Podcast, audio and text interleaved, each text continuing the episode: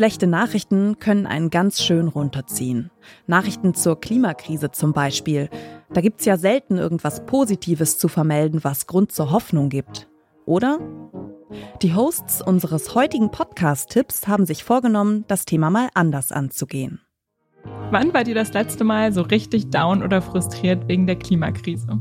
Weil immer wieder die gleichen blockieren, obwohl die Lösungen schon längst auf dem Tisch liegen? Weil die Auswirkungen immer deutlicher spürbar werden? Lasst mich raten, ist noch nicht so lange her. Uns geht das genauso. Wir reden über Gefühle, über Klimaangst, über Aufwachmomente, über Inspirationen und Vorbilder und über das ins Handeln kommen. Wir sprechen mit unseren Gästen über ihren Umgang mit der Krise, über Angst und Ohnmacht, aber vor allem über Hoffnung.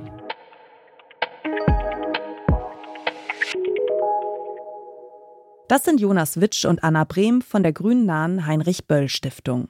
Ihr hört den Podcast Podcast von Detektor FM und wir empfehlen euch heute den Pott der guten Hoffnung. Psychologisch gesehen ist die Beschäftigung mit der Klimakrise eine vertrackte Sache. Wir wissen, dass sie da ist, wir kennen auch die Gefahren, die die Erderwärmung mit sich bringt, aber es ist eben auch weitestgehend eine abstrakte Vorstellung. Umso wichtiger, dass wir uns konstruktiv mit der Krise auseinandersetzen. Und genau das ist der Anspruch vom Pott der guten Hoffnung. Mit verschiedenen Gästinnen sprechen die Hosts Anna Brehm und Jonas Witsch über die Klimakrise und was sie in uns auslöst. Da ist zum Beispiel der Physiker Wolfgang Lucht. Er erzählt, wie er mit den düsteren Klimaprognosen umgeht. Also ich kriege natürlich jeden Tag die neuen Studien, also die, die, die, die Zeitschriften, die veröffentlichen ja jede Woche neue Forschungsergebnisse aus der ganzen Welt und die sind teilweise wirklich schockierend, was man da alles sieht, also wie viel Hitze im Ozean gespeichert wird oder was wirklich die Rate ist, mit der wir Tierarten und, und Lebensräume verlieren. Es ist absolut dramatisch und Trotzdem sind wir ja immer noch erst am Anfang. Das kann so viel schlimmer werden. Und ich sage immer, es ist so das Problem, wo alle wissen im Prinzip darüber, aber wenn es dann passiert, sind alle überrascht und geschockt. Trotzdem gibt Wolfgang Lucht die Hoffnung nicht auf. Er sagt, es lohnt sich immer etwas zu tun, im großen oder auch im kleinen Maßstab.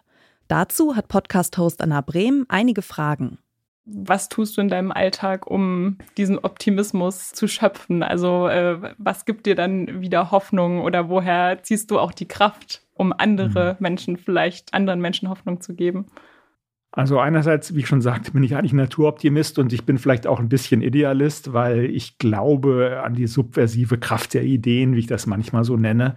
Irgendwie glaube ich, dass so, wenn im Kopf der Groschen fällt, das unheimlich stark sein kann.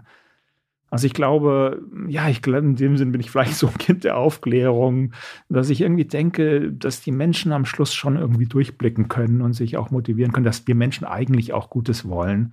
Wolfgang Lucht weiß, wovon er spricht. Er ist einer der meistzitierten Klimaforscher überhaupt. Er arbeitet am Potsdam Institut für Klimafolgenforschung und berät seit 2016 die Bundesregierung als Teil des Sachverständigenrats für Umweltfragen. Außerdem hat er an mehreren Berichten des Weltklimarats als Co- und Leitautor mitgewirkt. Er sagt, eine Krise muss man immer von mehreren Seiten betrachten, um sie zu überwinden. Kriege zum Beispiel haben eine soziale und eine wirtschaftliche Komponente und auch die Natur, die Ökologie muss immer mitgedacht werden. Das hat Wolfgang Lucht schon im Studium gelernt, als er eine Wissenschaftskonferenz besucht hat. Und dann war ich in Tübingen und da hat Willy Brandt gesprochen.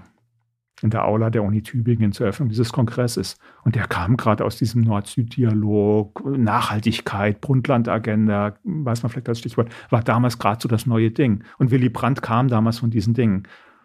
Und der sprach in dieser Rede genau davon. Und ich war da eben als sozusagen als Physiker, als Anti-Atom-Friedensbewegter, als Wissenschaftler Verantwortung wahrnehmen. Und der hat zum ersten Mal gesagt, diese Friedensfrage lässt sich nicht treffen, trennen von der ökologischen Frage. Und die Friedensfrage hat eine Nord-Süd-Dimension, die hat eine Gerechtigkeitsdimension und eine Aufrüstungs- und Industriedynamik-Dimension, aber sie hat auch eine ökologische Dimension, die man nicht weglassen kann. Die Sachen gehören irgendwie zusammen. Und da habe ich das zum ersten Mal so ganz klar gesehen. Wie fühlt sich Krise für einen Wissenschaftler an? Wie sehen die neuen ökologischen Standards in der deutschen Filmbranche aus? Und was können wir tun, um angesichts der Erderwärmung nicht die Hoffnung zu verlieren? Im Pott der guten Hoffnung kommen Menschen zu Wort, die ihre konstruktiven Ideen rund um die Klimakrise teilen. Anna Brehm und Jonas Witsch sprechen mit ihren Gästinnen über den Alltag und die Gefühle im Klimawandel. Der Pod der guten Hoffnung ist ein Podcast, den die Heinrich Böll Stiftung und das Team hinter dem Klimanewsletter Treibhauspost gemeinsam herausbringen. Jeden zweiten Mittwoch erscheint eine neue Folge. Und wer diesen Podcast hört, ist überzeugt, das Glas ist halb voll und die Welt noch zu retten.